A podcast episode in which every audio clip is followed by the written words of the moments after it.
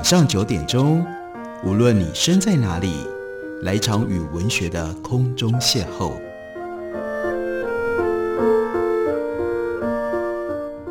杨照谈书，邀您一同遨游文学世界，认识古今中外的经典之作。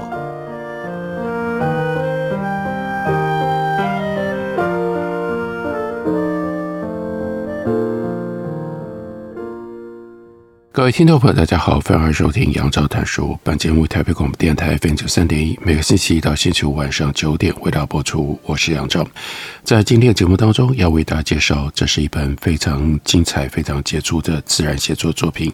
作者呢是 Helen McDonald。这本书的书名叫做《向晚的飞行》，是从英文翻译过来的。英文原来的书名是 Vesper Flights。Vesper 有着 Vesper 是在以前修道院的生活里，它非常特别的一段重要的仪式，一段重要的仪式，称之为晚祷。这本书是由大开文化出版公司刚刚出版。Helen Macdonald 他是作家、诗人、插画家以及自然学者，目前是剑桥大学科学史还有科学这些系附属的研究学者。他特别关注老鹰还有隼这种猛禽。他有一本畅销书，也有中文译本，那就是《鹰与心的追寻》。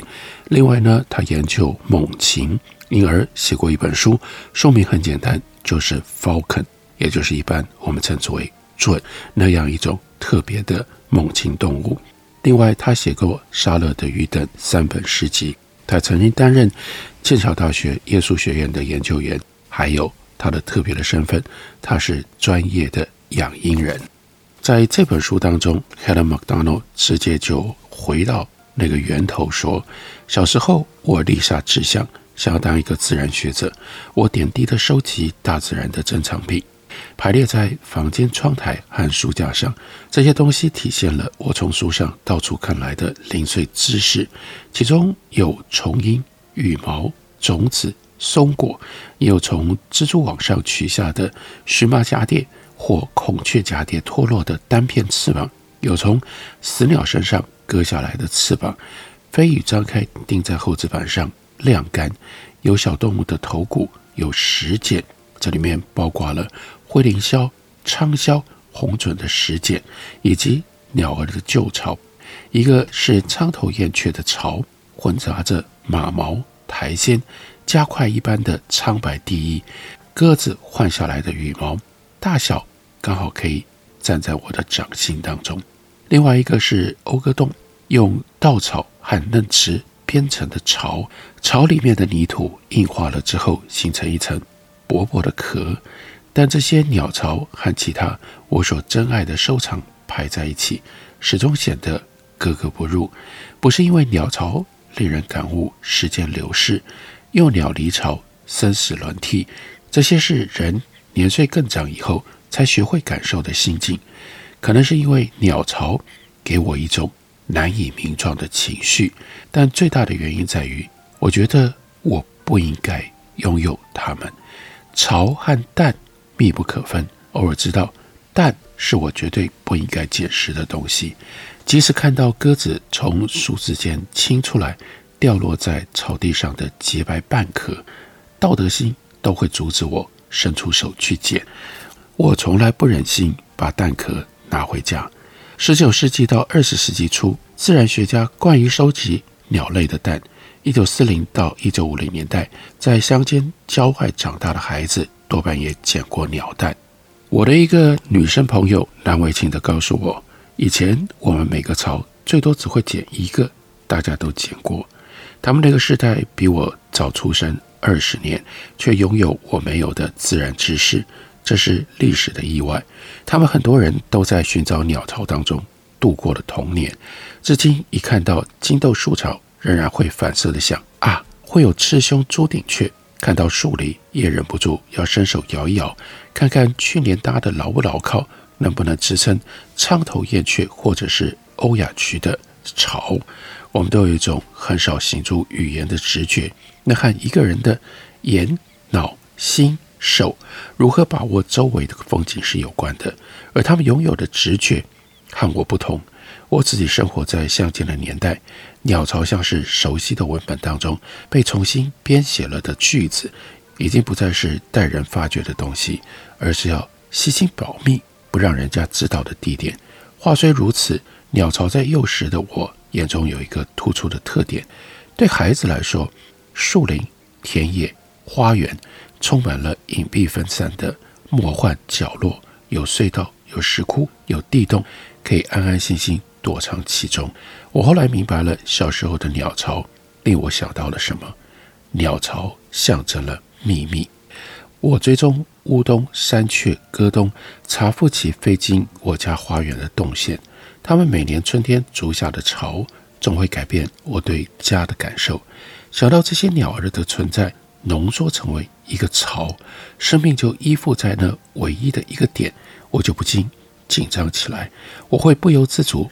想到生命如此的脆弱，担心乌鸦跟猫会对这些鸟的掠食，花园顷刻之间充满了威胁，不再是安全的地方。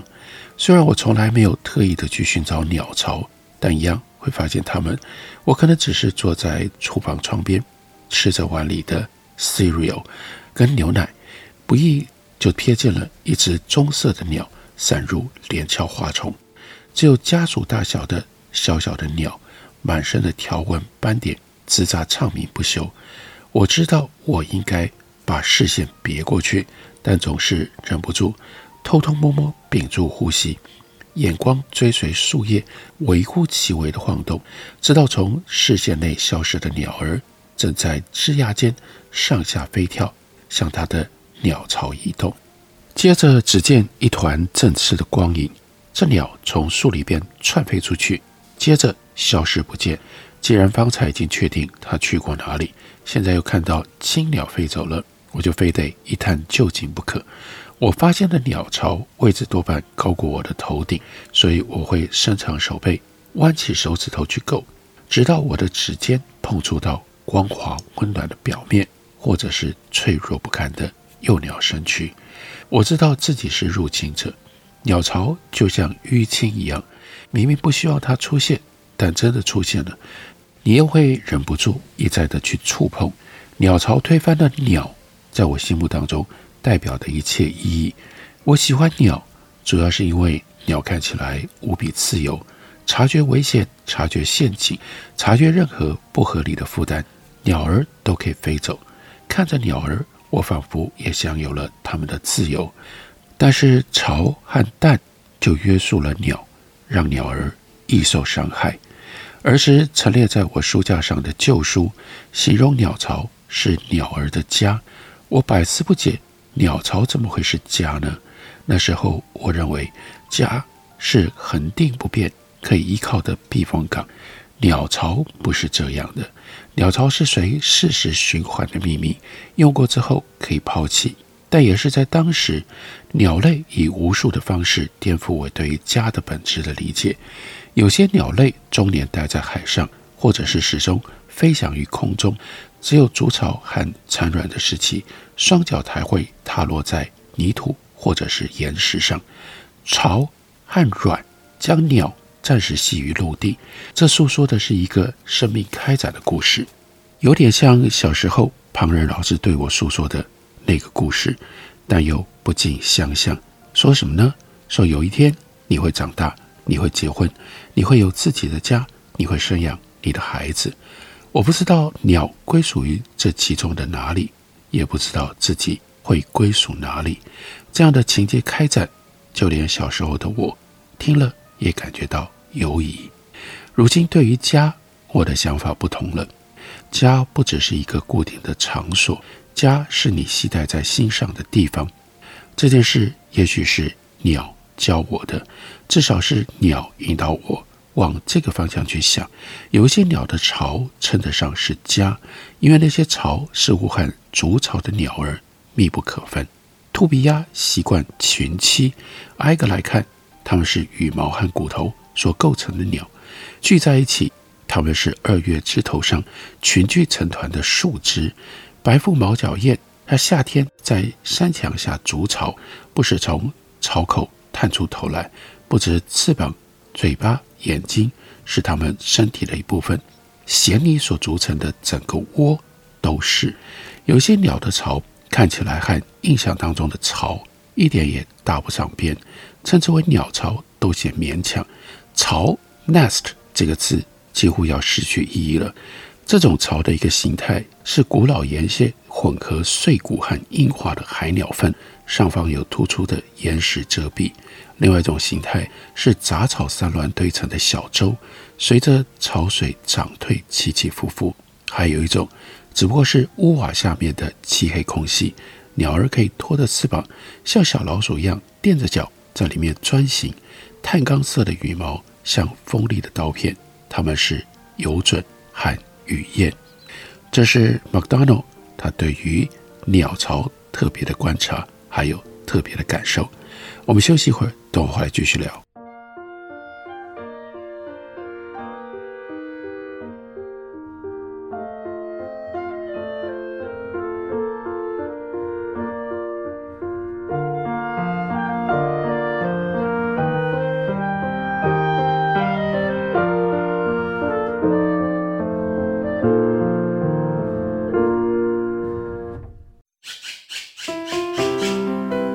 大家好，我是刘克襄。亲近自己的城市，找回城市的温暖。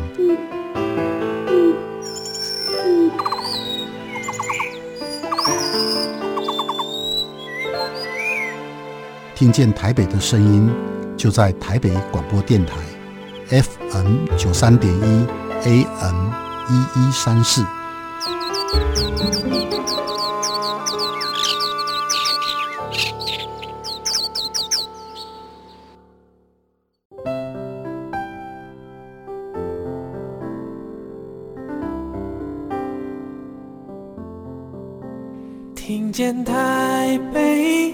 声音，拥有颗热情的心，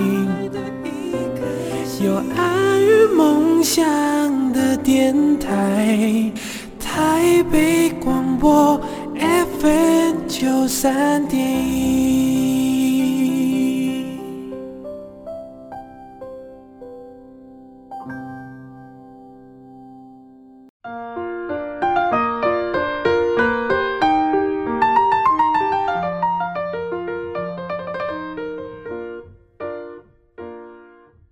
感谢你继续收听《杨照谈书》。本节目以台北广播电台 FM 九三点一，每个星期一到星期五晚上九点，为大家播出到九点半。今天为大家介绍的这本书，作者是 Heather McDonald，书名叫做《Vesper Flights》，中文译本由大块文化出版公司刚刚出版，把书名翻译叫做《向晚的飞行》。在这本书的序言里，Heather McDonald 他把时间眼光倒回到十六世纪。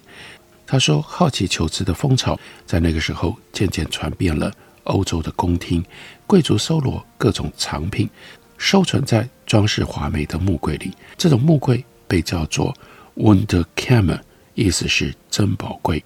但依照德语直接翻译，那是珍奇柜。Wunder 是也就是 wonder，很奇特的东西，称之为 Wunder，更能够巧妙地演绎它的用途。”这个珍奇柜期待观赏者拿起物品，在手中把玩，感受物品的质地、重量，细赏它古怪奇妙的地方。物品不会像现代博物馆或者是画廊一样隔绝于玻璃窗后方。更重要的可能是，收藏品也不会像现代依照博物馆学分类整理陈列。这种 Wunderkammer 经常把自然的物品和人造的物品相邻排在同一层的架子上，例如说，珊瑚碎片、化石、民族文物、斗篷、袖珍画、乐器、镜子、鸟类和鱼类的标本、昆虫、矿石、羽毛，通通都排在一起。这些收藏品令人眼睛一亮。部分原因就在于它们的性质都如此的不同，但彼此互相映衬，凸显了它们各自的外形，呼应彼此的美，还有各自张扬的低调。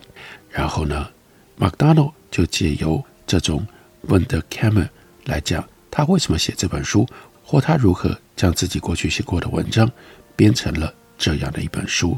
他说：“我希望这本书的功能有点像 Wunderkammer，充满了古怪奇妙的事物，关注的也就只有事物奇妙美好的美，关注的也就只有事物奇妙美好的本质。”他说：“曾经有人告诉我，每个作者书写的所有的内容背后都藏着同一个主题。”可能是爱，可能是死亡，也可能是背叛，或者是归属，是家，是希望，或者是放逐。而我喜欢想，我的主题应该是爱，更具体来说，是对我们四周由人以外的生命所构成的闪闪发光的世界的爱。投入写作之前，我是科学史的研究者，这是一个让人大开眼界的职业。我们往往把科学想成纯粹客观的事实，但可以想见，科学对世界提出的问题，其实悄悄地受到历史、文化、社会的左右，而这些影响往往是看不见的。我因为从事科学史的研究，反而得知，人一直以来总是无意识地把自然世界当作一面镜子，看见的无可避免，一定是自身的身影、阴影、倒影。自然这一面镜子映现人的世界观跟需求，人的思想和期望。这本书里有很多篇文章，都在练习向人类的种种归因跟假设提出质问。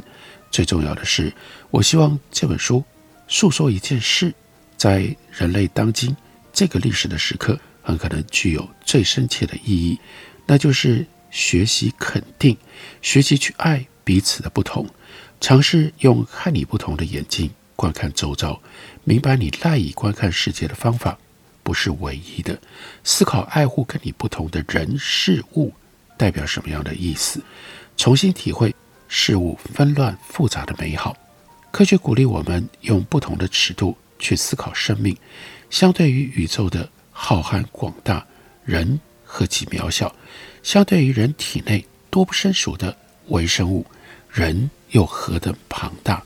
科学也向我们揭露，这个美丽的星球从来都不是人类所拥有的。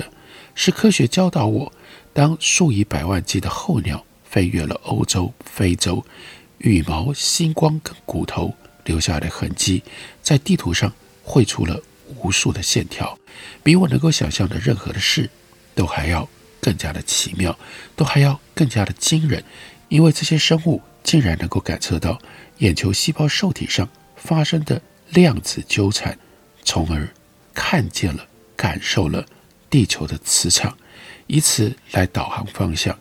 科学所做的事情，是我希望更多文学也能够做到的事。我希望文学向我们指出，人其实活在一个缜密复杂的世界里，这个世界不全然只与我们有关，也不单单属于我们。世界从来都不属于我们。眼下此刻，自然环境遭逢劫难，比过去任何的时刻都还要危急。所以，Helen McDonald 就呼吁我们要放长眼光，认真的思考自己究竟是如何看待自然界，又是如何和自然互动的。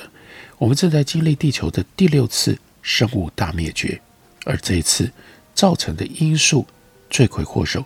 就是人类，就是我们。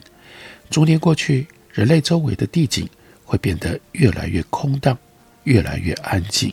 所以这个时候，我们需要硬科学，也就是这些硬核的科学知识，为衰退的速率和规模建立模型，研究发生的原因，还有可行的对策。这是一个面向，也是 Helen McDonald 他作为科学研究者，他走的那一条路。不过，他也提醒，我们也需要文学，我们需要诉说这些消失代表的意义。我想到了林柳莺这种柑橘色的小鸟，正快速地从英国的森林消失。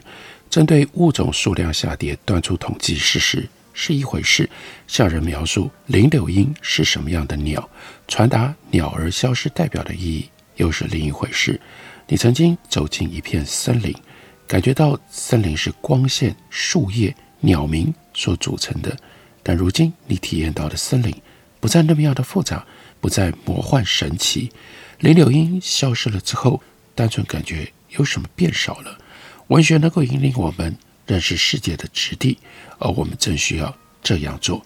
我们需要将事物的价值给传达出去，好让更多的人愿意加入我们，一起去努力挽救他们。在书里面就有这样一个很好的例子，他描述了向往的飞行。他说：“在我上空，无数的蚂蚁向上飞旋，耸立如一道圆柱。我之所以知道它们在那里，是因为空中还有一道圆柱，是百来只黑棘鸥聚集而成的。黑棘鸥身具一对精瘦的灰色翅膀，黑色的翅尖。这时候，它们有的徘徊在屋顶的高度，有的在数百英尺高空盘旋，飞翔的姿态不像平常。”那么样的明快，平常这些鸟儿只会懒洋洋地拍两下翅膀，从一点滑翔到另一点。而这个时候，黑棘鸥正在享用盛宴。我看不见被它们吃掉的蚂蚁，但我知道个别蚂蚁的确切位置，因为每隔几秒就会有一只黑棘鸥猛然歪向一侧，挥动一两下翅膀，用力往空中一啄，然后又一啄，再一啄。在我头顶上演的尽是盛况，不下于热带海洋当中的诱饵球现象，差别只在于主角是蚂蚁和黑棘鸥，而不是海里的鯷鱼和鲨鱼。我所目睹的是蚂蚁的 natural fly 昏飞行为，这种蚂蚁的学名是黑毫毛山蚁，也就是街头巷尾和郊区庭院常见的普通黑蚁。过去二十四小时里。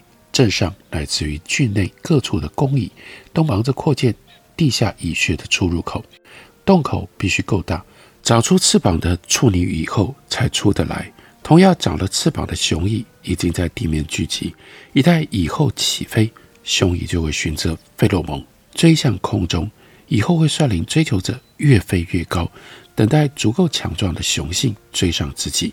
他们会在空中交配，一只蚁后。有时候会看来自不同蚁穴的好几只雄蚁交配，匆匆几秒的耦合就宣告了小小王国的诞生。返回地面之后，雄蚁会死去，蚁后则戳下了它的翅膀，寻找合适的地点建立新的巢。这些蚁后可以再活上三十年，但它们终身再也不会交配。往后一生当中，它们产下的每一颗受精卵用的都是。飞翔于空中的夏日午后，储存在体内的精子。另外，黑棘鸥打直了翅膀，盘旋飞入到飞翔的蚂蚁所形成的气流，毫不费力地向上飞升。鸟儿组成的这座高塔十分引人注目。他就 Helen McDonald 重要的是要告诉我们：我们经常认为科学是，我们经常认为科学缩减了世界的神秘和美。然而，常常是我从科学书籍跟论文里学到的事，让我眼见的景物美得让人几乎要潸然泪下。天穹下，海鸥交错飞梭，数千条飞行路线交织成缭乱的弧线。温暖的空域，气氛紧绷，充满掠食的意图和每只飞升的蚂蚁所怀抱的微小的失望、微小的希望，看得我目瞪口呆的，并不只是。花式飞行的鸥群，也不只是蚂蚁将一块平凡的空气分割出来，神奇地赋予它戏剧性和意义。我最惊愕的是，推动这场盛大奇观的幕后动力完全是看不见的。这片辽阔的天空，黑棘鸥群，细不可察的蚂蚁，全部都是生动上演的启示，向我们揭示了不同尺度的生命之间仍然互有关联。这既令人欣喜，也令人惭愧。惭愧是因为对生命尺度和生命目的这番思索，让我不由得想到，我在这个应许有常的世界里，不过只比一只蚂蚁多了一点，不比这里任何一种生物更重要，或更不重要。科学和文学在这里密切的结合在一起，让我们可以观察，让我们可以观察自然，去思考自然。这本书是 Helen McDonald 他所写的《向晚的飞行》，介绍给大家，推荐给大家。感谢你的收听，下个礼拜一同一时间，我们再会。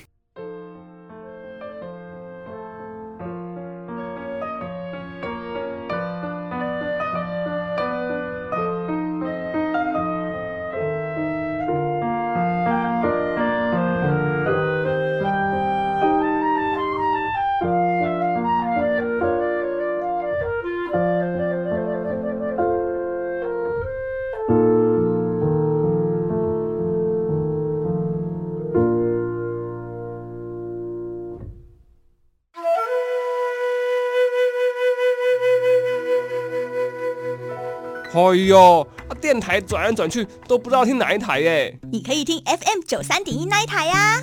FM 九三点一？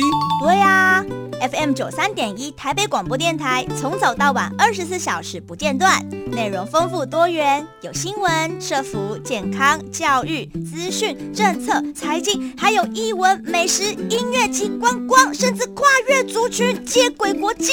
哇！最重要的是，错过了节目也不用担心，因为网络上会保留六十天，让你随时随地都可以随选收听哦。哇！那我赶快来搜寻